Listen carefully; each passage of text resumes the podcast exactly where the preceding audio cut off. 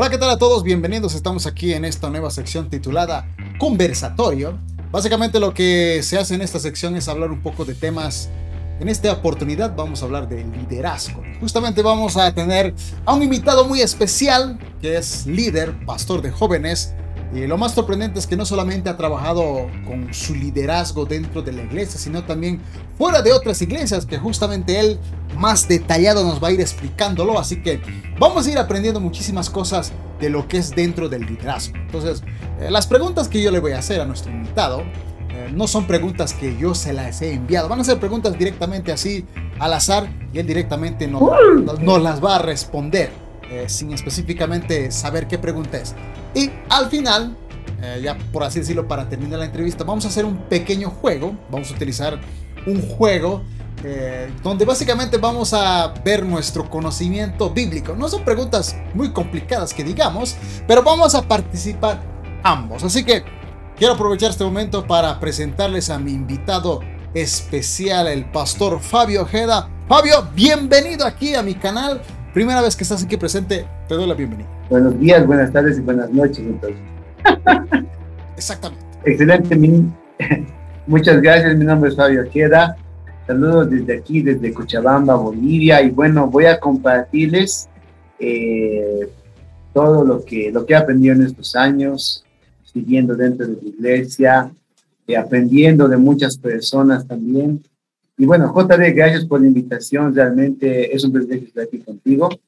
Sé que, sé que lo haces de todo corazón para que muchas personas sean bendecidas. Y bueno, creo que estoy escuchando tus podcasts también de, Spotify, así que oh, realmente son geniales. Así que gracias por esta invitación tan genial y esperemos que sea un tiempo para divertirnos, para crecer, para aprender, porque como dice la palabra, ¿no? De nuevo en su mente. Y el que no nueva su mente, pues se va a quedar y, no va a ir para adelante, no va a avanzar. ¿no? Entonces, es importante aprender y siempre imitar a Jesús. Así que gracias, JD. Y aquí estamos listos para tus preguntas. Claro que sí, claro que sí, Pero antes de iniciar, quisiéramos eh, que tal vez tú nos, nos, pudieras contar un poquito de quién eres. Por ejemplo, quisiéramos saber qué edad tienes. Muchas hermanas seguramente quieren saber tu estado civil, estás soltero, casado, divorciado, viudo. Necesitamos saber también eso. Señor, mi Dios. Queremos saber eh, tu función dentro de tu congregación y aquello que justamente yo decía, ¿no? Que más allá de la iglesia también has estado liderando otras iglesias. Entonces, para la gente eh, que más o menos sepa quién eres, Quisiera que tú te presentaras sin miedo, con, contá todo de ti. Soy, he salido de las, del, del, seminario de las asambleas de Dios con tales notas divinas. Ah, Pero queremos saber específicamente quién es nuestro invitado, así que te doy la chance de que tú mismo te autopresentes, date el tiempo, no hay ningún problema. Este es tu momento. Hola a todos, bendiciones. Mi nombre es Fabio Gera.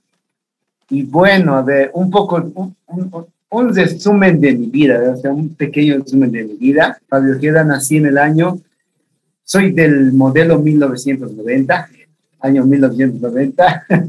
bueno, sorteo, actualmente sorteo, sirviendo a Dios con todo, con todo, con todo.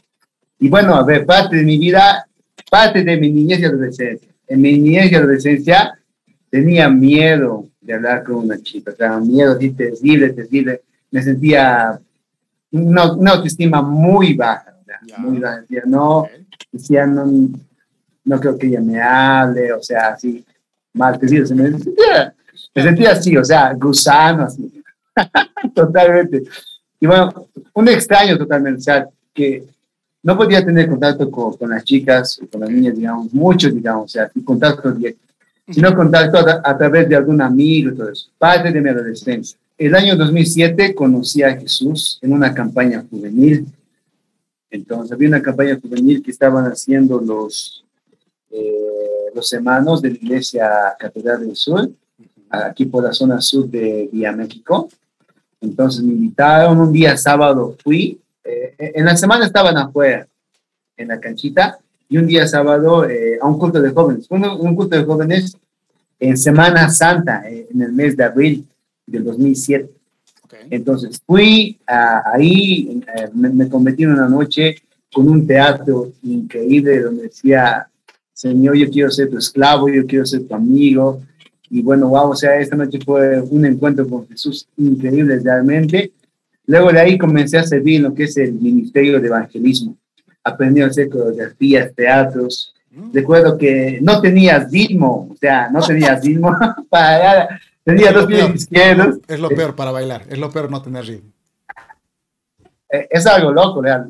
O sea, así, todo eso. Y, y entonces mi amigo Diete comenzó a enseñarme, eh, me enseñó a ayunar, me enseñó de la palabra, me enseñó de los dones y talentos que yo podía desarrollar, aunque quizá yo no tenía algunos, y tenía que ir descubriendo, pero uno va descubriendo haciendo, porque uno nunca va a descubrir con los brazos cruzados, ¿verdad? O sea, uno descubre haciendo. Eh, después de ahí, eh, fui, fui, fui, líder del Ministerio de Evangelismo, eh, un tiempo estaba como líder de jóvenes, después de ahí presidente de jóvenes, el año 2017, 2017 el año 2018 ya como pastor de jóvenes, 2019, 2020 como pastor de jóvenes. Y bueno, el año 2019 eh, comencé a, el año 2019, en una convención regional de los jóvenes embajadores de Cristo, fui, presenté mi carta, me recomendé, eh, los pastores me, me, aprobaron, todo eso, y bueno, tuve la oportunidad y la gracia de Dios de postularme para la vicepresidencia, en ese caso, en ese año, 2019, entonces me eligieron, todo eso genial, dijimos, sí, 2020 vamos a trabajar con todo, bam, bam, bam, bam. así, por los jóvenes embajadores de Cristo de la región 2 de Cochabamba.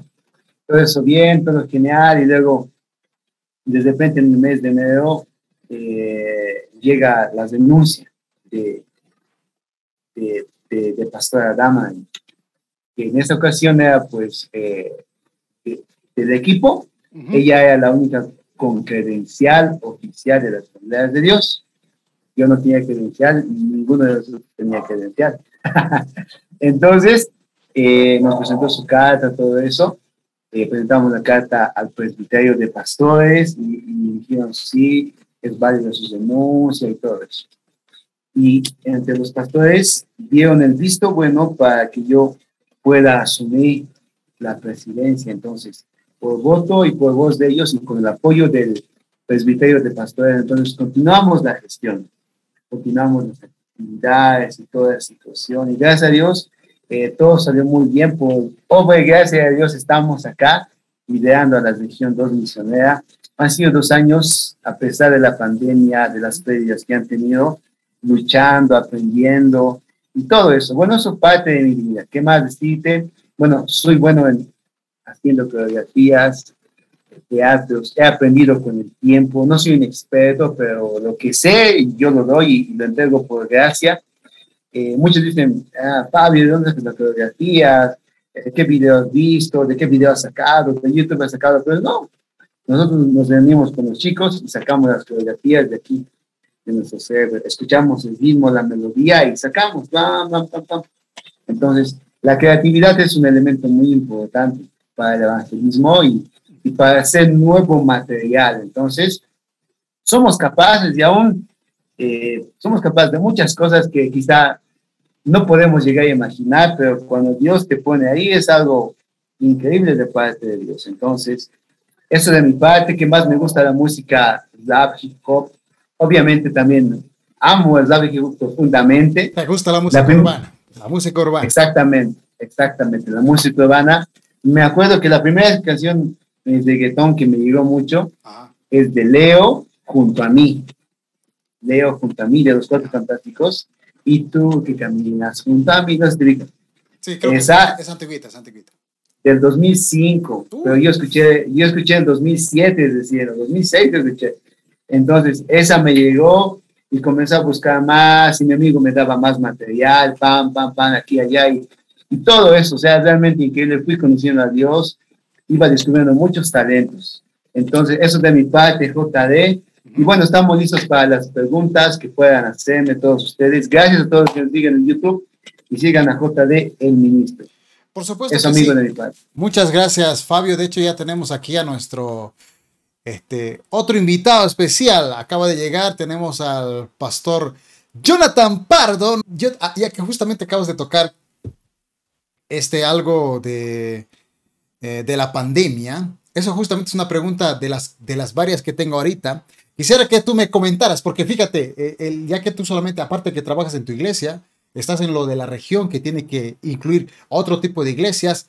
Yo te pregunto en este caso, estimado Fabio, ¿cómo ha sido en tu experiencia vivir esto de la pandemia como líder? Porque seguramente tú has pedido consejos eh, cómo hacer con la región, seguramente, pero en la pandemia, no, pues eso no, nunca lo hemos vivido en nuestras propias vidas. ¿Cómo ha sido en tu mm. propia experiencia eso? Eh, quiero que me cuentes lo bueno que aprendiste y quizá algo malo que tal vez te haya impedido fluir en esto del liderazgo eh, dentro de la pandemia que justamente así, de la nada, creo que la mayoría creo que estábamos eh, sin sospechar que iba a aparecer, que fue el año pasado. A ver, comentanos eso, lo bueno y lo malo que tú hayas vivido dentro de esa experiencia como líder, eh, dentro de tu iglesia y lo que tiene que ver con otras iglesias. Bueno, lo bueno y lo malo dentro de la iglesia, primeramente, en mi servicio. Eh, lo malo, mm, muy distanciado de los jóvenes, eh, los, los, extrañaba mucho realmente. Eh, ¿Qué más? eso sea, digamos, lo, lo visto, o sea, que, que no ha habido un aspecto personal que, que quizá estábamos desarrollando y estábamos creciendo. ese aspecto personal como que se ha distanciado y, todo eso. El aspecto personal siempre se extraña, ¿verdad? De los amigos, de, de, los compañeros y todo eso. Eso dentro de la iglesia. Lo malo sería eso. Lo bueno dentro de la iglesia es que he aprendido mucho de, de tecnología, de stream, de transmisiones. Eh, he aprendido a manejar OBS, entonces, a la fuerza, o sea, me, el me decía así, pam, pam, esto, esto, se manda aquí, manda allá, ta, ta, ta, entonces, todo así, sobre la marcha, sobre la marcha, todo, todo, todo he aprendido sobre la marcha. Entonces, lo, bueno sería eso. A lo bueno y lo malo dentro de la religión. Bueno, lo bueno y lo malo dentro de la religión. Eh, lo malo dentro, o sea, dentro del trabajo de la religión, igualmente sería lo que es eh, ¿cómo decirlo? Creo que la distancia igual, porque no, no, no pudimos reunirnos con, con los líderes, eh, había distanciamiento, había eh, circunstancias, entonces eh, no era lo mismo. Entonces, distanciamiento más que todo, yo creo, y la falta de comunicación, la falta de comunicación, entonces y obviamente las pérdidas de, amigos, de, pastores que hemos tenido, que, conocíamos, que alguna vez han estado con nosotros, juntamente con nosotros predicando o bendiciéndonos con la palabra, eh, en unos cultos adicionales. Entonces, fue, fue triste y un pesar en nosotros mismos. Eh, lo bueno dentro de la región, aprovechamos y utilizamos las herramientas para transmitir también para hacer una escuela de líderes igualmente y que aprendan y tengan la certificación correcta de que ellos han aprendido y pueden ser mejores líderes de lo que piensan. Entonces, el entrenamiento, así el entrenamiento con ellos, hemos tenido una escuela, eh, una escuela de liderazgo juvenil, donde ellos han aprendido muchas cosas, despejaban dudas y todo eso. Entonces, en nuestra misión igualmente eh, regalábamos premios y todas las situaciones. Y bueno, eso, eso sea lo bueno y lo malo. Ahora, justamente algo que me, me interesa saber en este momento es, suponiendo que sucediera más adelante algo similar, algo muy parecido a, la pandemia, ¿qué consejo le darías a alguien con lo que tú has vivido? ¿Qué consejo le darías? Que seguramente tú lo, lo tuviste que aprender así de la nada. ¿Qué consejo le darías? Suponiendo que aparezca una próxima pandemia, algo similar que nos encierre y que estemos como que, uy, ¿ahora qué hacemos? ¿Qué consejo tú le darías? Que se preparen para la guerra, ¿no? A ver, un consejo, un consejo muy clave y práctico. Sí, exacto, algo clave y práctico. Eh, que, que utilicen las herramientas que tienen cerca, uno. Y número dos, que estén dispuestos a aprender. O sea, usen las herramientas que están ahí cerca de ustedes, no sé, un micrófono, una computadora, eh, algún programa para aprender, no sé, las herramientas necesarias. Y número dos, las ganas de aprender. Ganas. Y número tres, ¿Ya? y este igual ahorita se me ha aprendido un poquito, de lo que tú has aprendido, enseñes a alguien. Tres cosas.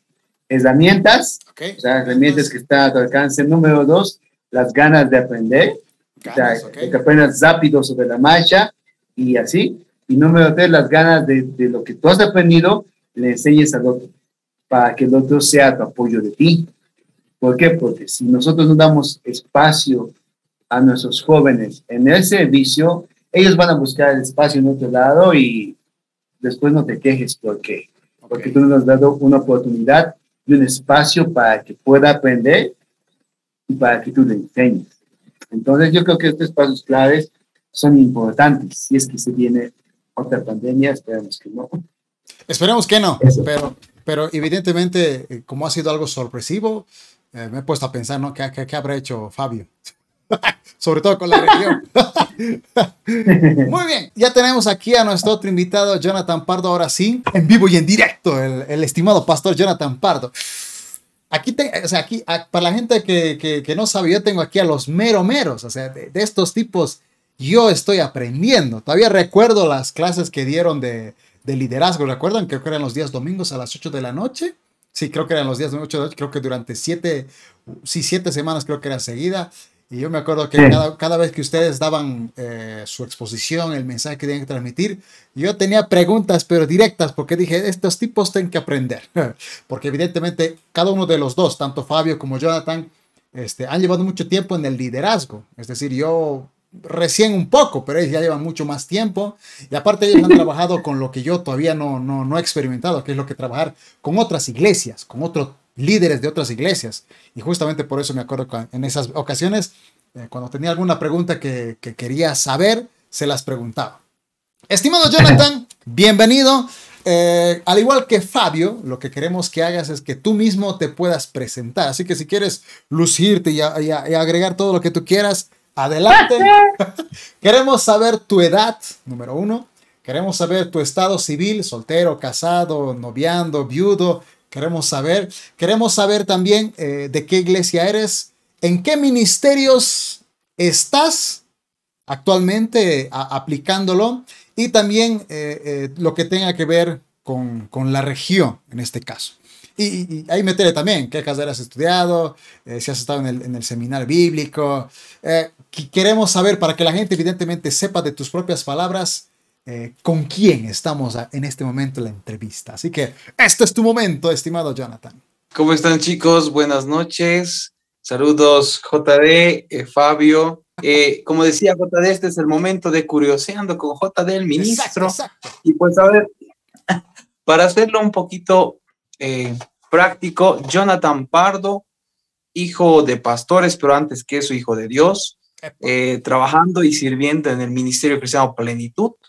Desde que tengo ocho años, me acuerdo como siempre, como siempre digo, yo tengo recuerdos de estar durmiendo Ah, en pleno culto y quedarme dormido en las banquitas y despertar cuando estaba terminando el culto. Y también me recuerdo tener superpoderes de teletransportación, de quedarme dormido en la iglesia y aparecer en mi casa. Entonces, hay diferentes anécdotas.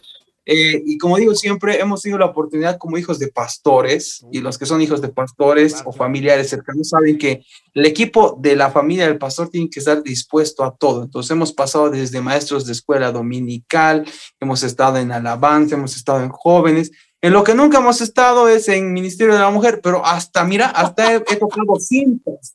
He tocado cintas en mi iglesia antes de que exista panderos allá. ouch. En lo, cuando era chiquito y tenía 12 años, yo tocaba cintas. Me acuerdo que tocaba cintas. Era capo para hacer el número 8 rapidito.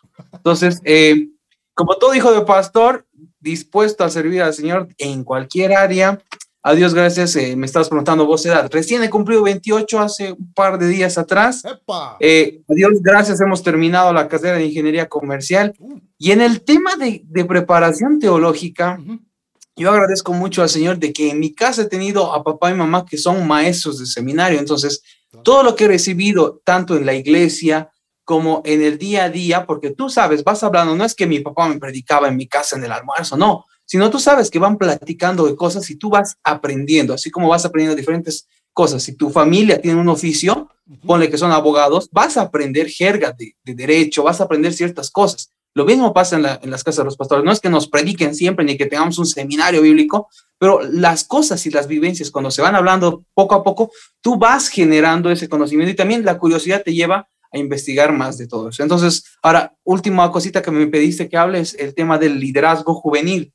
Eh, a Dios gracias he tenido la oportunidad. La anterior vez estaba analizando, te cuento JD y Fabio, he estado analizando fotos antiguas y me he dado cuenta que he estado en varias directivas. En la primera directiva de la región 2 misionera electa, he estado también en una directiva del filial distrital y hemos tenido la oportunidad, gracias a Dios, de hacer cosas importantes e históricas, no tanto en el aspecto, mucha gente dice lo histórico es aquello multitudinario, con gente, impacto, pero más que eso, hay cosas muy importantes como hacer las bases, la estructura, reactivar cosas que son la base sobre la cual los líderes trabajan. Y a Dios gracias hemos tenido, junto a otros pastores, el privilegio de poder trabajar en reglamentos, estatutos, tanto de nuestro ministerio como nosotros que somos de las asambleas de Dios, eh, hemos trabajado en esa área, ¿no? Entonces, a Dios gracias hemos tenido ese roce que nos ha permitido tener esa experiencia de esa área también saber manejar, ¿no?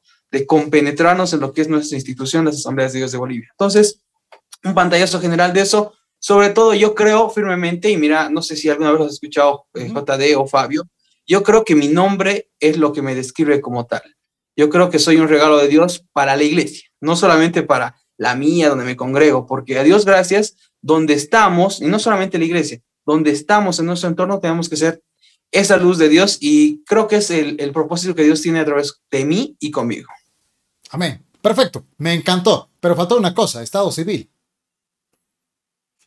Ah, genial, genial. Eh, para todos los amigos, ya saben, ya saben, no hay, no hay novedad en ese aspecto. A Dios gracias, estoy en, en un noviazgo con Giancarla, ella es de otra iglesia. Mira, hay, hay, otro tema, otro video de cómo es el noviazgo entre dos creyentes, cristianos, líderes de iglesia, pero de dos iglesias diferentes. Mira, ese es otro tema. Dios gracias, estamos ya en un proceso de noviazgo, ya estamos con, con la meta, el sueño, el deseo y las oraciones encaminados a poder casarnos muy pronto, muy pronto. Felicidades, felicidades. Me parece una excelente noticia, Jonathan. Así que ahí lo teníamos. De hecho, aleluya. de hecho, vamos a tener en otras oportunidades eh, otro tipo de conversatorio, pero netamente de hijo de pastor. O sea, ahí ya otra vez. En este caso nos vamos a enfocar específicamente en liderazgo. Y de hecho ya me diste una buena idea, Jonathan, en noviazgos que, que sean así, fuera de la iglesia, es decir, no, no dentro de la iglesia. Pero bueno, nos enfocaremos en, lo nuestro, estimado Jonathan. Eh, ya que acabas de entrar, te voy a decir, voy a lanzar un par de preguntas que tengan que ver específicamente con liderazgo. Eh, no son preguntas complicadas, tampoco son necesariamente teológicas, eh, son más preguntas que tengan que ver con tu experiencia. Así que en la pregunta que yo te haga, puedes darte nomás tu tiempito de, de responderla, de acuerdo a la pregunta que sea. Y para finalizar esta, esta entrevista que vamos a tener, vamos a jugar un pequeño juego. Este juego es, un programa visual que ustedes lo van a poder ver en sus pantallas y básicamente va a consistir en preguntas bíblicas. Así vamos a ver también cómo está su, estado teológico. Y evidentemente yo también voy a jugar. No es que el juego me va a mostrar las respuestas, es al azar directamente. Así que ya que a, nuestro estimado eh, Fabio le hemos hecho la pregunta, para ti también va la misma pregunta, estimado Jonathan. ¿Cómo ha sido tu experiencia eh, dentro del liderazgo, dentro de tu iglesia y con la región, pero en plena pandemia, cosa que creo que tal vez nadie te ha aconsejado prepararte para algo por el estilo. ¿Cuál ha sido tu experiencia? ¿Qué sería lo bueno y malo que has aprendido? Y, y, después de decirnos lo bueno y lo malo que aprendiste dentro del liderazgo, de tu iglesia, con otras iglesias, eh, ¿qué experiencia o qué consejo darías a otros que a lo mejor pasen algo similar? Que, que te hubiera encantado que a ti te hubiesen dicho. Muy bien, gracias, Yasmani. Vamos a ver, vamos a ver el tema, lo bueno, lo malo y lo feo del liderazgo y en tiempos de pandemia. Entonces ahí va a sonar el... Exacto. ¿Lo ves? Dale, dale. Ya, a ver, contexto. Siempre antes de responder una pregunta es bueno tener contexto. Ujú. Comentarles de que yo en el tema de liderazgo de jóvenes, específicamente de jóvenes en la iglesia, estábamos atravesando un tiempo de pausa de replanificación.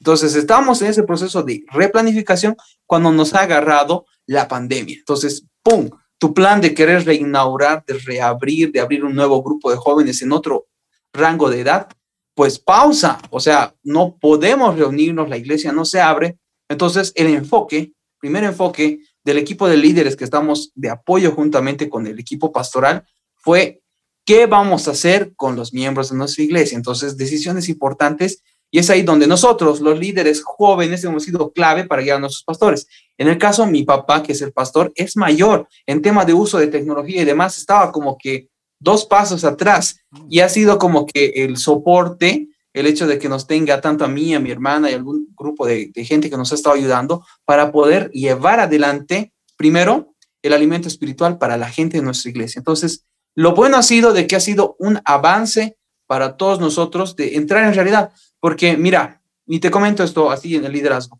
Me acuerdo que una vez eh, hicimos un, un comentario con algunos pastores de Santa Cruz de estas aplicaciones de las mega iglesias, las aplicaciones que tenían control de asistencia, control de diezmos y control de grupos de célula y discipulado. O sea, había una aplicación que les controlaba a la gente. Me acuerdo que comentábamos, qué loco, eso está muy lejos de pasar porque en Bolivia ni, ni una página web tienen nuestras iglesias. Olvídate tener una página donde sabes qué domingo ha venido el hermano, qué domingo no. Entonces, mira, ver que eh, a nivel tecnológico la iglesia ha tenido que dar ese salto y era interesante porque en mi ámbito profesional yo también he estado dando pláticas de, del- de este famoso tema de la transformación digital. Entonces, tuvo que llegar a la iglesia.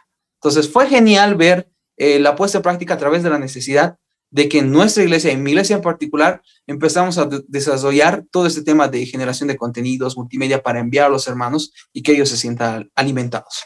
Lo bueno. Lo malo. Lo malo es que nos dimos cuenta de que habían muchos elementos que nos faltaban en tema de detalles técnicos, equipos y el mismo hecho de planificar las cosas, porque muchas veces nuestros mensajes estaban pensados como para un culto tradicional litúrgico de una hora, 45 minutos, pero eso no funcionaba en nuestros sistemas de videoconferencia, porque el mismo hecho de que la gente no se distraía porque estaba en sus casas, el niño lloraba, el gato, alguien pisaba al gato, la vecina, o, algo, pasaba el, el, el, famoso autito, no sé si ustedes han escuchado de resistiré, eh, por el fondo y te cortaba la predicación. Entonces, eh, esas cosas han sido las cosas malas, aparte de los detalles técnicos, el adecuar el mensaje para esta nueva plataforma. Ahora, lo feo, lo feo, lo feo, con, concuerdo en totalmente con Fabio, lo feo fue perder el contacto con nuestros hermanos, con nuestros jóvenes, con nuestras personas adultas que se congregan en nuestra iglesia, perder ese contacto y segundo, tener el temor de que cuando nos volvamos a reencontrar, no iba a ser lo mismo, no íbamos a poder darnos la mano como siempre y el abrazo de bienvenida, sino tener que dar un, un puñito bien frío, ¿no? Entonces eso fue lo feo, lo feo de, de pensar cómo iba a ser al volver y el volver en sí con esa, como que esa primera susceptibilidad, ¿no? Porque nadie sabía cómo íbamos a hacer las cosas. Entonces, eso podría decirte en resumidas cuentas, eh, JD. Me parece perfecto, excelente respuesta. Ahora sí, vamos a ir entonces directamente con, con la segunda, así directamente al grano, mi estimado Fabio. Tres consejos que tú darías a alguien para ser líder en la experiencia que tienes, lo que se te venga a la mente. Tres consejos. Muchache, ok. Tres consejos. Wow. En tu experiencia, por si acaso tiene que ver con tu experiencia. Ya, ok. Tres consejos. Eh, número uno, de denunciar a tus derechos muchas veces. Ya. ¿Y a qué me refiero con esto? Es que, digamos, por ejemplo, eh, no sé, por ejemplo, a, a mí me gustaría hacerme un tatuaje, digamos. Pero te voy a decir, Fabio, tú no puedes. Ellos pueden, pero tú no puedes. Yo, oh, o sea, yo, yo denuncio este derecho, o sea, denuncio, señor, o sea, por seguirte y todo eso, denuncio. aunque me gusta ella y todo eso, ¿no? entonces, o sea, denuncio. Y muchas veces hay cosas que, a las cuales debemos denunciar nosotros, ya sea por ser ejemplo, ya sea por, eh, por llevar un buen testimonio y por parecernos más a Jesús. Entonces, hay cosas de las cuales, o sea, no tenemos derechos y denunciamos. Y ahí es donde entra eh, un estado de servicio, un estado de siervo, ¿verdad? Número dos, eh, empieza a crear conexiones, amplía tu ciclo de amistad y de conexiones. Te amplías tu ciclo de, tu ciclo de amistad y de conexiones, vas a crecer como persona. Entonces, e, e, eso a mí me ha sido mucho el, conocer, eh, un ejemplo, el conocer los dos años a la región, o sea, me he abierto muchas puertas, he aprendido mucho de ellos, eh, de Jonathan, de Erika, de Oliver, con quienes Dios me ha permitido trabajar en este equipo tan genial, cada uno con su toque, con su experiencia, eh, con, sus, con su madurez desde un cierto punto, con su toque de diversión. Entonces, si, si tú amplías tu círculo de amistad, vas a aprender mucho de ellos. Eh, aprendes, aprendes de ellos y, y, ahí está la disposición de aprender. Entonces, otro elemento importante es la amistad. Y tú creas círculos de amistad, vas a crecer mucho, vas a aprender, vas a ser mejor de lo que eras dentro de tu iglesia. ¿Por qué? Porque ves otras perspectivas, ves eh, otras experiencias, ves eh, otro tipo de formación que ellos han tenido y te enseñan también. Eh, entonces, ese es mi segundo consejo. Y número tres, número tres, eh, tú, tú que quieres ser líder, hermano, hijo mío, hermano mío, hermana mía en Cristo Jesús, prepárate para las subidas y las bajadas. y en las subidas y bajadas sabes que entra que no siempre vas a llegar a agradar a todos te lo digo por tu estado emocional, no vas a llegar a agradar a todos, ¿ok? No, no es que, no, es que todos te van a aplaudir, o sea, porque el ministerio tiene sus, bajones también. O sea, algo no haces bien y todos tenían ese sol y todo lo bueno que has construido lo echan para abajo. Entonces, muchas veces y ahí hay dos palabras que nosotros debemos llevar a nuestro corazón. Y eso es perdonar y honrar. Si perdonamos y honramos, estamos siendo como Jesús. Porque estamos aplicando lo que Jesús ha aplicado con nosotros. Nos ha perdonado y nos ha honrado con su llamado de servir. Entonces, aunque la gente te lastime, aunque te lastimen tus amigos, tu círculo más cercano, tu familia tal vez, o, o aún el, el, círculo de liderazgo de tu iglesia, aunque te lastime, tú debes saber perdonar y honrar. Porque Jesús a mí primero me ha perdonado y me ha honrado. Entonces, me encanta. Hay una historia que Jesús cuenta que dice que había un, está Mateo 18, eh, del 21 en adelante, y cuenta que había dos deudores, ¿verdad? Uno debía 10 mil talentos pone 10 mil dólares, 10 mil euros, o sea, 10 mil a su señor. Entonces, este que debía 10 mil le diga, Señor, perdóname la deuda, por favor. Y dice que su señor fue movido a misericordia y le perdonó la deuda. Luego de eso, dice que él saliendo del lugar, se encuentra con, él se encuentra con su siervo, el que después le debía 500 denarios o creo que 50 denarios. Dice, págame la deuda. Y él también les ruega, Señor, perdóname la deuda, por favor. Y él dice, no, no te perdono la deuda. Y entonces sus amigos, al enterarse de esto, llaman a, llaman a, su señor, que había perdonado los 10 mil talentos, y dice, mira, él, él no ha perdonado. Entonces, ah, siervo, ¿por qué no has perdonado? Si yo te perdono a ti. Entonces, llama a los verdugos y dice, vas a pagar hasta el último centavo de los diez mil. Entonces, la deuda que Jesús ha pagado es mucho mayor que la deuda o el daño que nos puedan hacer dentro del círculo ministerial. dentro del círculo ministerial. Y si no perdonamos dentro del círculo ministerial, toda la vida y el cristianismo que vamos a vivir se va a hacer amargo, no vas a disfrutar, no vas a hablar, no vas a crecer y no vas a hacer conexiones, porque no has sabido perdonar y no has sabido usar como Jesús ha hecho contigo. Entonces, esos tres consejos, JD. Muchísimas gracias. Entonces, ahorita va a venir otra pregunta específicamente para Jonathan, pero algo que tú pudieras agregar a, a lo que él dijo. Jonathan, tres consejitos, a ver. Igual, en tu experiencia, en tu experiencia.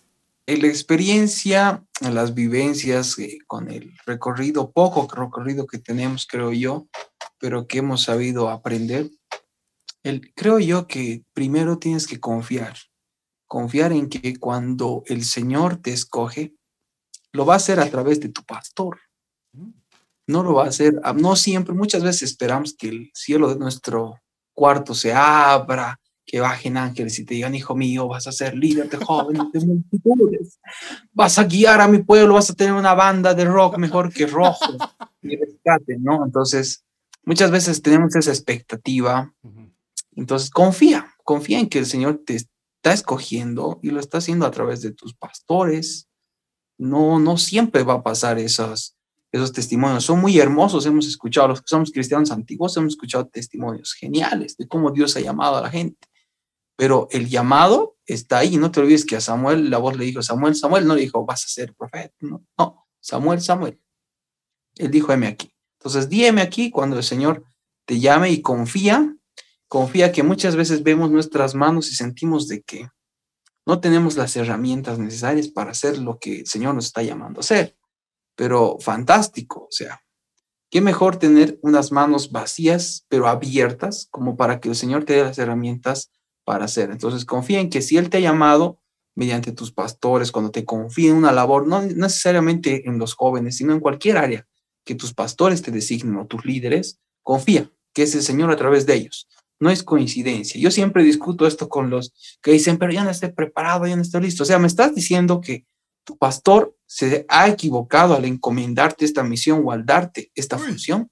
Y en sí me estás diciendo que Dios se ha equivocado al, guiar a tu pastor a hacer eso. Entonces, eh, muchas veces cuando cuestionamos cosas sobre nosotros mismos, indirectamente estamos cuestionando la confianza, la oración, el propósito y lo que Dios está haciendo a través de muchas vidas, ¿no? Entonces, confía en lo que el Señor te ha dado, aunque parezca que tus manos están vacías, créeme de que en el transcurso vas a ir viendo de que tienes herramientas en tus manos, uno, y dos, el Señor te va a dar nuevas herramientas. Cree en que el Señor te va a capacitar, confía y permanece. Esa palabra es difícil, permanecer. Este último estaba hablando con un amigo que estaba, ahora está en el liderazgo de jóvenes y me encanta que esté. Y yo le decía, está genial, ¿no? El grupo está creciendo, sí, pero no te olvides, el día que no venga nadie, porque va a llegar un día que no va a venir nadie, Igual tienes que estar con esta misma pasión que estamos ahorita, que está llena la, la congregación. Porque el Señor merece ser adorado en ese culto, merece ser alabado, merece que todo suceda, aunque no venga nadie. Entonces, hay que permanecer, hay que seguir adelante. Muchas veces, como decía Fabio, apoyo eso, no siempre va a ser una curva ascendente en tema de cantidad, en tema de de las cosas. Hay, hay, llamados diferentes, Dios hace las cosas como Él quiere. La cosa es que nosotros estemos confiados de que permanezcamos en nuestro lugar donde el Señor nos ha llamado hasta que Él nos diga, ya, chico, es hora, vamos allá, crece aquí. Y siempre el Señor nos va a llevar para hacer algo mucho más, nunca para menos. Así que, ojo ahí, ojo ahí. Cuando alguien dice, pero estoy aquí 20 años y, y, y no creo que quiero ir a otro lado y ahí me puede ir mejor. No, o sea, si el Señor te abre las puertas del camino, ahí recién tienes luz verde para moverte, pero si no, permanece y continúa en lo que se te ha confiado. Este es para ti, Jonathan. Eh, igual, así, directo al grano. Eh, tres cosas o tres errores que un líder no tiene que cometer según tu experiencia. Punto número uno, no creérsela. Cuando nos vaya bien, no te la creas. No eres tú, es el Señor. No es para ti la gloria. No lo es que lo, tú lo haces perfecto, excelente, que te has vuelto un crack. Es la gracia del Señor, porque nosotros somos siervos inútiles. Punto número uno. Punto número dos. Cuida tu carne, que no te gane tu carne, tu espíritu es débil. La carne es débil. Entonces ten cuidado. Tú ya te conoces porque somos objetivo número uno. Como líderes somos objetivo número uno del enemigo. A nosotros no va a querer venir primero a voltear porque mucha gente te cree ejemplo, referente, como que el modelito. Sabemos que eso no es tan cierto. Somos totalmente imperfectos como cualquiera de nuestros hermanos. tenemos que ser más fuertes, más maduros y llevar las cargas de otros. Entonces, ojo ahí, cuida cómo está tu carne, identifica tus debilidades, ten cuidado, no te arriesgues. No todos somos como José no todos vamos a poder escapar de la cama de ella cuando se sacó la ropa. O sea, no todos van a poder escapar, algunos se va a quedar ahí. Aleluya. Ya sabes lo que pasa después, ¿no ves? Entonces, ten cuidado, ni llegues ahí, ni cuando te llamen, no es José, ven, ni siquiera vayas. Si te conoces, ni te acerques a la puerta. Escapa del palacio antes de eso, porque no todos son tan fuertes como José para salir de la cama literal. ¿ya? Entonces, cuida eso de tu carne, no solamente respecto a ámbitos de, de placer, temas sexuales y demás, no, en todos los aspectos. Identifica tu debilidad y ten cuidado, mucho cuidado, mucho cuidado, porque, y ahí ya, ya, ya te la sabes vos, porque mismo Pablo decía, no podemos practicar el pecado porque ahí ya no somos de Dios, somos del diablo, ¿no? Entonces, segundo, importante. Y tercero, sé obediente, sé obediente hay cosas, hay cosas que te piden y parecen locas, parecen que no tienen sentido tus pastores, tus líderes o tus consejeros, entonces obedece, obedece, no seas desobediente. No creas que ya eres grande y que ya sabes, no, obedece.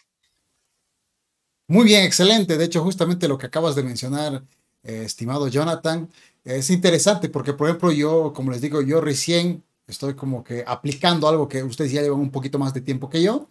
Y este último, por ejemplo, mi pastora, la pastora Daniela Saavedra, me dice, JD, esto, cuidadito, estito no hagas, aquellito. Y fíjate que yo tengo que obedecer. Hay algunas que me parecen como que, ay, tanto siempre, ¿por qué está tanto me están exigiendo esta parte? Pero fíjate, es como que digo, ah, y yo por un instante creí que a lo mejor solamente era a mí. Ahora que te escucho, ya, no, pues a ustedes capaz les he dicho más, más cosas que a mí. y qué bueno, hay que ser obedientes, aunque parezca un poco extraño, ridículo, y como yo alguna vez le he aconsejado a los jóvenes, a veces dicen, ah, estos pastores viejos que han nacido en los años no sé qué, son la generación no sé qué, hay que obedecer, su experiencia no sirve. Fabio, de manera rápida, también eh, tres errores que tú aconsejarías que un líder no debería cometer. Ok, número uno, no vivan de suposiciones ni de murmuraciones. Ok, no vivamos dentro del liderazgo, ni de suposiciones, ni de murmuraciones. Porque si vivimos de eso, no estamos viviendo con la verdad. Entonces estamos viviendo incompleto. Y como dice verdad primera de Juan 1.8, dice que los hermanos tienen que vivir en la luz. Entonces, si vivimos en la luz, no hay fingimiento, no hay murmuración. Entonces, si no hay fingimiento, mi lengua, si no hay fingimiento y no hay murmuración, entonces vivimos plenamente. Y no hay suposiciones, entonces vivimos tranquilamente. Entonces, número uno, no vivamos y no, y no lideremos con suposiciones ni con murmuraciones, porque eso va a ir destruyendo tu liderazgo y lo que has construido quizá en años o en meses, no sé.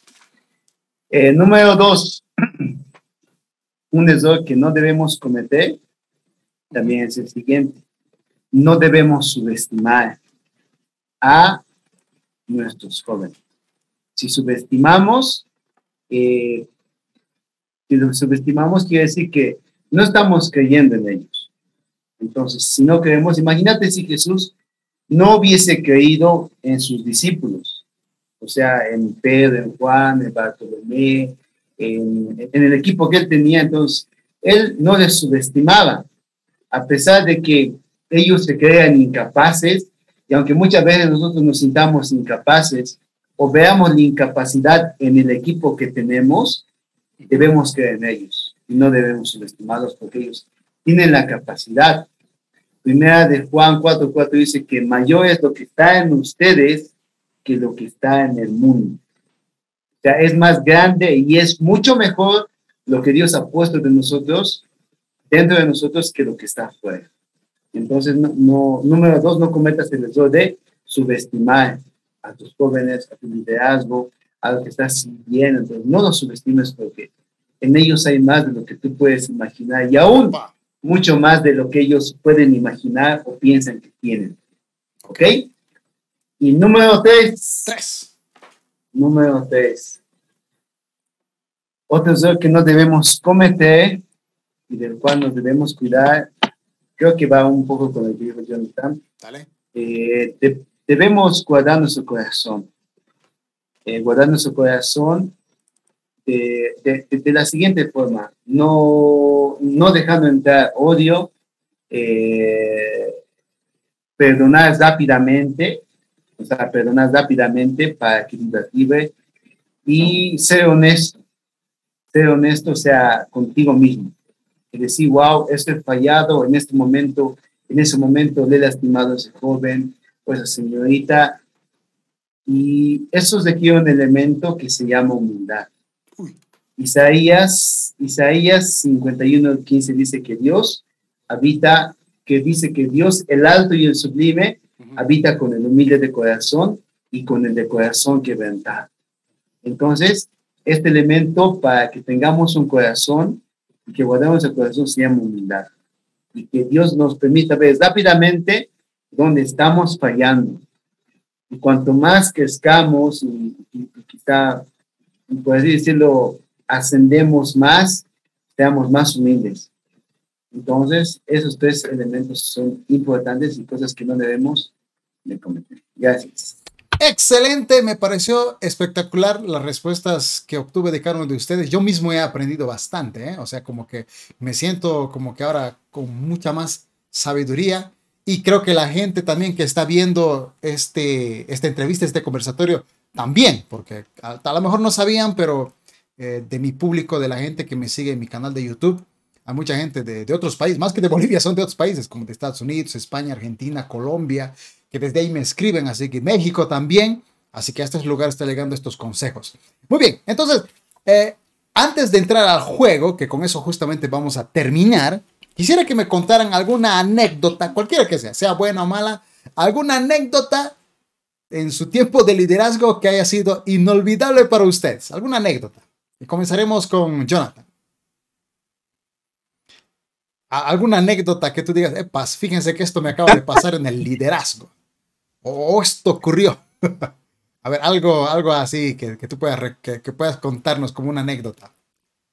A ver, déjame recordar que pasan tantas cosas, tantas comidas que uno tiene wow. con los líderes, es otra cosa que pasa, ¿no?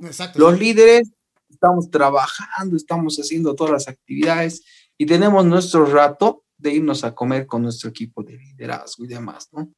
Entonces ahí pasan las anécdotas más graciosas, porque entre accidentes alimenticios, uh. entre expectativa y realidad, entre el, el, miembro del equipo que no se ha llevado el presupuesto para pagar su plato Ouch. y demás cosas, entre demás cosas, hay cosas divertidas y locas. Recuerdo recuerdo eh, en una inauguración de un nuevo equipo de liderazgo, era la primera vez que yo era presidente de jóvenes de mi iglesia. Okay. Tenía un equipo genial de, de jóvenes que me estaban acompañando. Y recuerdo que preparamos la gran apertura del, del nuevo grupo de jóvenes en la iglesia, invitamos a todos los papás para que manden a sus hijos, a los jóvenes del barrio, lo que normalmente hacemos nosotros en nuestras iglesias. Y recuerdo que estábamos ahí y teníamos que hacer anticucho para todos los que iban a estar presentes. Primero de que nos costó un buen conseguir el corazón. Para los que son de otro país, el anticucho es corazón de res en un palito, en una parrilla al fuego. Eso es para los que son de otros países. Comida típicamente cochala. ¿Ya? Sí, ah, Entonces nos costó, nos costó un buen encontrar el corazón y luego teníamos que hacerlo. Y me acuerdo que nos juntamos a hacer todo emocionados, todo emocionados ahí. Llegó la hora del, del culto. teníamos anticucho, harto anticucho. Primero que empezó a llover. Y nosotros de, ya, susceptibilidad, ¿será que van a venir los jóvenes? ¿Será que no? Entonces, no, o empezaremos a hacer anticucho nosotros para entre nosotros comer y todo así, ¿no? Pasó media hora después y llega un joven. Y nosotros, y ahora hemos, y ustedes saben, al principio cuando empiezas una directiva, no es que tienes una caja, el pastor te dice, toma este cheque, hijo, haz el ministerio de jóvenes. No, o sea, tú pones, porque tú crees también en lo que el Señor te ha dado y te ha confiado y confías con tus recursos, ¿no? Entonces, ahí vamos a hacer con los anticuchos. Cinco minutos después llega otro joven, llega otro joven, llega otro joven, y empezamos a hacer los anticuchos, la actividad y todo eso. Fue gracioso el hecho de que no sabíamos qué íbamos a hacer con los anticuchos si no venía nadie. Mm. Entonces, eh, yo me acuerdo que yo les dije al equipo, tranquilos, si no logramos que vengan los chicos hoy, mañana vamos a invitar a Anticucho el domingo a la iglesia a todos los hermanos. Y, y no, son típicas cosas que te pasan con, con cosas. También recuerdo que una vez con esa misma directiva hicimos noche de película, hicimos demasiadas pipocas, demasiadas pipocas. Tanto que no sabíamos qué hacer, que literal. Al día siguiente. Al frente de la iglesia había un campeonato, hay una canchita, un campeonato de los jóvenes adventistas. Adivina qué hemos hecho. Han ido a regalaros las pipocas. No, ¿cuál regalar? Han vendido. Hemos ido a vender pipocas a un boliviano. Mente de tiburón inversionista y que no hemos ido a vender un peso y lo chistoso era que la gente no, no entendía por qué vendíamos un peso, una bolsa grande de pipocas y desconfiaba. Y ahí, mira, mira, esto es interesante porque ahí he visto que mis líderes no sabían ni tenían la valentía de atreverse a vender un producto que estaba en buena calidad, que era barato, tenían esa inseguridad. Entonces ha sido muy buena esa experiencia de vender y recomiendo también alguna vez a los, a los jóvenes, tampoco dice vender orcupiña, por si acaso. Nadie dice vender orcupiña, carnaval. No, no, no. En un ambiente sano, vender es una buena estrategia porque vas perdiendo el, la vergüenza el miedo, exacto, el miedo. Y si puedes vender, imagínate cómo no vas a poder compartir de Cristo. Entonces, son anécdotas chistosas que pasan con comida, cuando haces de más, cuando haces poquitito y falta, cuando te sobra, puedes vender. Hay tips para los líderes. Si te sobra refrigerio, puedes vender en tu vacío. Si te falta refrigerio, eh, puedes partirlo, no sé. Entonces, son cosas chistosas que pasan y anécdotas que te dejan grabado en el corazón y, vas hallando estrategias. Luego, no, a propósito, haces pipocas por demás para que vayan a vender. Claro, claro. No este, esto literalmente ha sido liderazgo a calzón quitado, así de, netamente cochado. Muy bien, vamos, eh, Fabio, cuéntanos una anécdota. ya, ya hemos, Aquí nos contó Jonathan algo y aprendimos algo interesante. ¿eh? Yo nunca me había puesto a pensar en eso de que lo puedes vender y eso puede ayudarles a quitar el miedo. Hay, algunos que ni de chiste venderían, pero fíjate, se, puede aprender ahí a, perder el miedo. Eh, Fabio, antes de ir con el jueguito. Ok. Bueno, el año 2000, 2011. Uy, 2009, 2009, 2008 creo que era. Recuerdo que con mis jóvenes, eh, bueno, todavía no, no, era líder de jóvenes, pero recuerdo que con los muchachos con los cuales estaba en arte y danza, fuimos a una canchita a jugar básquetbol. Entonces fuimos a jugar básquetbol, todo eso, o sea, para tener Dima y jugar básquetbol decían, ¿no? todo eso. Mm. Fuimos a jugar básquetbol eh, a una canchita de, de, por la zona. Y recuerdo que la, esa canchita no tenía dejas y tenía, y estaba como en un lugar alto, como de, no sé, un metro y medio, de la, o sea, de aquí un, un, metro y medio, dos metros casi más o menos. Y entonces, bueno, el básquetbol ahí, todo eso, todo chévere. Entonces, yo recuerdo que estaba ahí, estaba con el, estaba con, estaba con el balón, todo eso, y mi amigo me pasa, entonces pasa yo, voy por el balón, y evito que el balón haga de la cancha y que, que se caiga hasta ahí abajo. Entonces yo voy cosiendo, voy cosiendo y ¡pa! Tapo el balón, pero no puedo frenar. Entonces no freno y, me voy para abajo. Un metro, dos, dos veces creo que más. Y pum. No me acuerdo si caí de costado o de cabeza, pero o sea, pum. ahí caí. Y luego di, ah, mi cabeza me dolió y me senté ahí un momento porque estaba mareado, ¿no? O sea, me senté ahí un momento y dije, ay, señor, o sea, así. Y más de mi cabeza no se rompió, no sé, pensé que, pensé que se iba a romper mi cabeza, pero no se rompió, porque una vez ya se rompió, mira, aquí está. Wow. Una vez ya se rompió. Y esto era 2006 o 2005, creo. Y en, dos, y en 2008 pensé que se iba a romper, pero no se rompió, por lo que veo. Me senté un momento y dije, ay, ¿qué ha pasado? Y veo y alto no cosas, estoy, es alto la cosa de donde me he caído. Entonces, decía, wow, o sea, estoy vivo. Así. Y no, o sea, luego ahí me toqué mis brazos, o sea, todo normal, mis piernas. Así, todo. Eso y luego dejo bajando chicos. Fabio, ¿estás bien? Sí, sí, estás bien. Solo me, me siento mareado. me, me, siento mareado un poco, un ratito, déjame sentar. ¿no? Ya luego de eso me levantaron, y fuimos a día, me sentí un momento. Y luego creo que fuimos a comer, por entonces. Así eso, creo que es una experiencia, o sea, con mis jóvenes, o sea, la, la primera experiencia. Eh, eso, eso ha sido una. Bueno, me, me divertí. Obviamente, juego básquetbol, pero no soy tan capo, pero le doy a lo que pueda, entonces. eso. Y Muy bueno, la vida, la vida es un riesgo aprendido. Sí, no, vaya riesgos. Wow, lo que me estoy acá. Ya, muy bien, muchachos. Entonces, para despedirnos, vamos a hacer un, un pequeño juego. Uh, sí, okay. puedo compartir pantallas. Per perfecto. Así que yeah. van a aparecer preguntas. Esta es la primera pregunta. Y abajo hay cuatro opciones. Entonces, la opción que, digamos, yeah. prim primero va a ser Fabio, después va a ser Jonathan y luego voy a ser yo. Eh, de acuerdo a eso, yeah. Eh, digamos, aquí responde la pregunta, yo hago clic y aquí va a salir si era la correcta o no era la correcta. ¿Se entendió? Ok. Muy bien, entonces vamos directamente eh, con Fabio.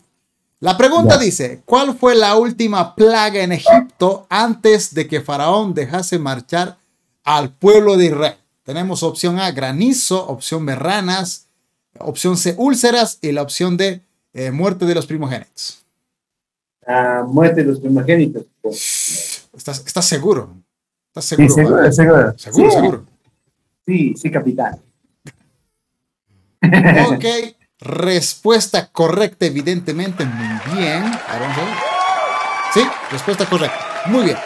Entonces, vamos directamente con la siguiente pregunta para nuestro estimado Jonathan. Uy, la pregunta dice, ¿quién le cortó la oreja al siervo del sumo sacerdote que intentaba prender a Jesús en el Getsemaní? Tenemos Felipe, Judas, Santiago o Pedro. Pedro, Pedrito, Pedro, el piedra. Respuesta correcta, perfecto. Estamos haciendo lo, lo, lo, básico, tranquilos, no pasa nada. A ver, tercera, eh, segunda, este sería para mí. ¿Cuántas, ¿Cuántas piedras lisas cogió David desde el arroyo en su enfrentamiento con Goliat? Una, tres, siete, cinco. Yo digo que eran cinco. Sí, son cinco. Ok, ya, hasta ahorita vamos bien. Vamos a ver a la, la siguiente pregunta. A ver. Pregunta número cuatro. Fabio. Uy, a ver. ¿Quién reinó después de David? Joás, Adonías, Saúl o Salomón. Ah, pues Salomón, Salomón, de Salomón. ok, respuesta correcta. Muy bien, excelente. Vamos con la siguiente pregunta para Jonathan. La pregunta dice, el sacerdote que instruyó a Samuel cuando éste era pequeño se llamaba Eliseo, Eliú, Elí o Asa. Elí. Muy bien. Eh, está, está, fácil, eh. está, está, bastante fácil, no, no hay nada complicado. Bien, la segunda pregunta es para mí. Goliat era, uy, amorreo, cananeo, hitita o filisteo. Yo digo que filisteo. Era feo. Era feo, ¿verdad? Respuesta correcta. Vamos con, con, la siguiente. A ver, vamos con Fabio. Dice. Hey. Eh, te creo que está fácil igual. No, no, sé por qué han salido preguntas bastante fáciles. ¿Quién fue la esposa de, del rey Acab? Esther, Betsabé, Jezabel o Lea. Pues la Jezabel, o sea, terrible eso, terrible. Justamente creo que Jonathan está diciendo, eh, aléjense de las Jezabeles. bueno, yo decía la esposa de Potifar, ¿no? También, claro, eh, digamos, ¿no? Pero igual hizo caer a acá. vamos con eh, Jonathan. Uy, dice, Jesús dio de comer a cinco mil personas en una ocasión, pero esta no fue la única vez. La segunda vez Jesús dio a comer a diez mil, cuatro mil, cinco mil o dos mil. ¿Puedo usar la opción de 50-50? ¿Cómo, cómo, cómo, cómo? ¿Puedo usar la opción de 50-50? No, aquí, es una sola y si es la incorrecta, perdiste. No puedo usar mi opción de 50-50 ahí a la izquierda. No, eh, o sea, si yo, si yo elijo, si tú eliges de estas cuatro una y yo hago clic, ya no, ya no hay vuelta atrás. Así es el juego. No estoy seguro, che. Uy. Ponle ponle C. La C, 4000. Me arriesgo. Ya. Veamos si la respuesta es. ¡Uy! ¡Correcto! muy bien, ya. Este estaba más o menos difícil. vamos a ver qué me toca a mí. Vamos con la última. Eh, ¿Quién fue el hijo del hombre en el Antiguo Testamento? ¡Uy! ¿Quién fue llamado hijo del hombre en el Antiguo Testamento? Dios, Ezequiel, Caín y Abraham. Ezequiel. Estoy seguro que era Ezequiel. Estoy seguro. ¡Ah! Sí, acabo de recordarlo. Ya, vamos con la última. Eh, Fabio, a ver, a ver quién se quiere. Y si todos ganamos, ok, perfecto, no pasa nada. Muy bien, dice, eh, ¿qué nombre puso Jacob al lugar donde soñó con una escalera que ascendía al cielo? ¿Betel, Gilgal, Ebenezer o no se sabe? una escalera que se envía al cielo. Betel. Ok, vean la respuesta. Es correcto, muy bien. Ya, Es, cuando tienes una piedra de almohada, ¿no? Qué capo. Ya, muy bien, vamos, vamos con Jonathan. En el Nuevo Testamento aparece una mujer llamada Lidia. ¿Qué, ¿Qué vendía esta mujer? ¿Púrpura, pan, ungüentos o agua? Ah, opción A. Opción A, púrpura. Ok. Ah, perfecto, está bien, ya. Excelente, nadie ha perdido. Ahora vamos con, en este caso sería la última para mí. Eh, dice, ¿cómo se llamaba el apóstol que sustituyó a Judas después de la ascensión? Tenemos a Barrabás, Barsabás, perdón, eh, Matías, Andrés y Esteban. Matías, sí. Sí, respuesta correcta. Muy bien, mis estimados. Ok, entonces, muchísimas gracias, este, Fabio, Jonathan, por esta pequeña entrevista. De verdad ha sido muy... Yo he aprendido bastante de ustedes nada más en esta entrevista. Así que muchísimas gracias por su tiempo. Tal vez algunas palabras, eh, Fabio, para despedirte. Bueno, saludos a todos los que vayan a ver este video en YouTube. Espero que sea muy útil para todos ustedes y que vayamos creciendo y aprendiendo siempre, siempre, porque no nacemos sabiendo todo, vamos aprendiendo en el camino, con las buenas experiencias, con las experiencias dolorosas muchas veces, aprendemos y crecemos en todo lugar. Así que saludos. Quiero mandar un saludo, a ver, a quiénes, a quiénes. Quiero saludar a mis, a mis jóvenes, a mis jóvenes, a la iglesia de la Catedral del Sur, a los jóvenes transformados. Un abrazo a mi equipo de trabajo. Saben quiénes son Álvaro, Danita Boyce, eh, Sonia Guzmán, Miguel, saludos y bendiciones, un abrazo a la distancia, a mis líderes y también a mi, a mi equipo Guasios, a mi equipo de evangelismo, chicos, los quiero mucho. Saben quiénes son, eh, Giselle Tomás Sergio, Maya de Carmen, todos ellos, papá. Si no olvidar de alguien, discúlpenme. Bendiciones y saludos también al equipo de la, de la región 2 misionera de Cochabamba, a Olver, Erika, Jonathan, realmente son unos capos, ahí está Jonathan. De lo cual has aprendido mucho en este tiempo y y bueno, lo que se viene al año no sabemos, no sabemos dónde vamos a estar, o sea, donde Dios nos ponga, vamos a seguir con todo. Entonces, estemos atentos y dispuestos a, servir a Dios siempre. Y saludos a donde llegue este video, a cualquier parte del mundo, tú que nos estás viendo. Dios te ama mucho y que Dios te haga que esté mucho más en sus planes de Él. Porque Dios no se equivoca. Y el llamado de Dios que tú tienes ha nacido en el corazón de Él. Así que no tienes excusas para servir a Dios. Bendiciones. Jonathan, aprovecha este momento para dar unas últimas palabras para despedirnos. Muy bien, gracias JD por el tiempo, por este espacio que estás diseñando para poder compartir con varios líderes, amigos, personas. Eh, lo que siempre digo, si te ha servido algo genial, toma lo bueno, desecha lo malo y sobre todo ánimo, vamos para adelante. Se vienen nuevos desafíos, nuevas cosas por delante, siempre que el Señor nos dé vida, podamos seguir marchando en Él. Como decía Fabio también, animarte, ánimo en lo que haces, dale con todo, que el Señor te bendiga, que el Señor te dé fuerzas y que puedas cumplir propósito. Un saludo especial para todos los amigos de Cochabamba, Bolivia y todos los que estén viendo este video. Ánimo, denle like, compartan esta, este hermoso material que hemos estado haciendo en este tiempo y un saludo para la familia, para mi novia, para mi iglesia, para mi ciudad, para todos ustedes y que el Señor nos bendiga y a ver si nos encontramos pronto por ahí, por la calle, por la vida, por el internet. Por supuesto que sí. Muchísimas gracias Fabio, Jonathan por este tiempo, a toda la gente que ha visto este mensaje, espero que haya sido de muchísima bendición. Eh, no es tal vez lo típico que hacemos en este canal, que suelen ser mensajes, en este caso ha sido más anécdotas, experiencia, que también justamente nos sirve. Así que espero que haya sido de muchísima bendición y edificación para todos. Será hasta una próxima oportunidad. Así que, chao, chao. Nos vemos en un siguiente conversatorio aquí en el canal. Bendiciones a todos. Chao.